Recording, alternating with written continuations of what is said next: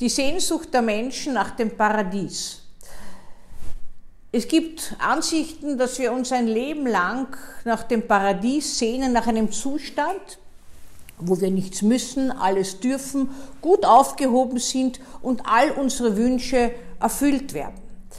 In Kinderbuchform ist das das Schlafenland. Das ist natürlich mehr auf das Essen und auf das Genießen und auf das grenzenlose Schlemmen ausgerichtet. Das Paradies insgesamt aber ist auf das Sehnen des Menschen, auf das Glücklichsein und auf das endlich belohnt werden und sein für die Leiden im Leben gerichtet.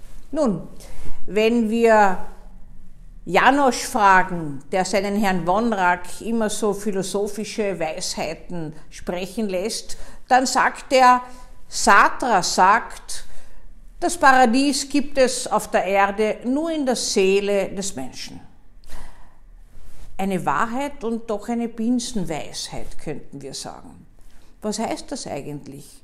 Das heißt, dass wir das Paradies, das Gefühl, das Glück, das Ganzheitsgefühl und Ganzheitserleben nicht außen suchen brauchen, sondern in uns suchen sollten. Wir gehen fehl, wenn wir meinen, es liegt wo außen und mit jemandem können wir das erreichen. Wir können es schon mit jemandem, einem anderen oder mit einer Gruppe oder mit anderen erreichen, aber wir müssen es auch in uns haben. Natürlich gibt es Extreme und ich verweise ja immer darauf, die sich dann irgendwelchen Gruppierungen anschließen, um sich ganz zu fühlen, dazugehörig zu fühlen, eine Aufgabe im Leben zu haben und dann das Gefühl zu haben, es ist etwas, was mit Glück zu tun hat. Die paradiesische Sehnsucht des Menschen wird ein Leben lang aufrechterhalten. Ich bin immer wieder erstaunt, dass auch sehr alte Menschen noch nicht Anführungszeichen geheilt davon sind, sondern immer noch suchen nach dem Paradies und dann, je näher eine Grenze kommt, umso mehr meinen, es wird vielleicht die Erlösung dann, das Paradies im Jenseits sein, wenn sie einen Jenseitsglauben haben. Manchmal haben wir aber auch die Suche nach der Auflösung in Selbstmordhandlungen, leider. Es ist die Erlösung von irgendetwas, was im Leben scheinbar oder tatsächlich unlösbar erscheint und durch den Selbstmord, durch das Herausnehmen von sich selbst oder die Zerstörung von sich selbst für den Einzelnen gelöst ist, für die Umgebung und für die anderen natürlich nicht.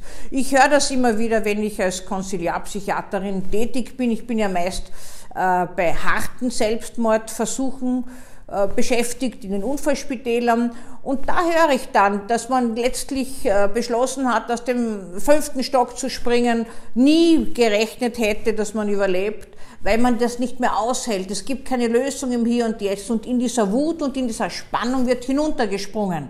Das ist eine andere Variante, als man durch Einnahme einer Überdosis von Medikamenten macht.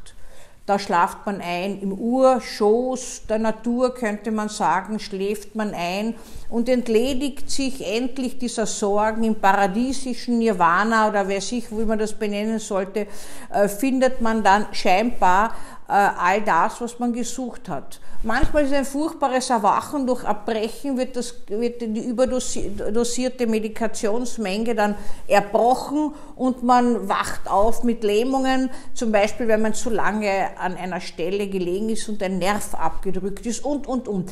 Also diese Suche des Menschen nach Erlösung, nach Lösung, nach Paradies, nach paradiesischen Zuständen, äh, die gehört zum Menschsein dazu und hat mannigfache Auswirkungen. Man kann das in der Verschmelzung suchen mit jemand anderen, man kann das in der Meditation suchen mit sich und man kann also verschiedentlich, leider auch destruktiv, äh, diese Zustände suchen, indem man einfach etwas gewaltsam beendet, was unerträglich war, gegen sich oder gegen andere gerichtet und das Paradies dann einfach mit einer Erlösung von dem Unerträglichen gleichsetzt. Sartre hat recht. Das Paradies oder Nicht-Paradies tragen wir in uns. Es wird in uns gelegt durch eine liebevolle, Beziehung, Betreuung in einer Zeit, an die wir keine Erinnerung haben. Oder eben nicht. Entweder haben wir es in uns oder wir suchen es ewig außen.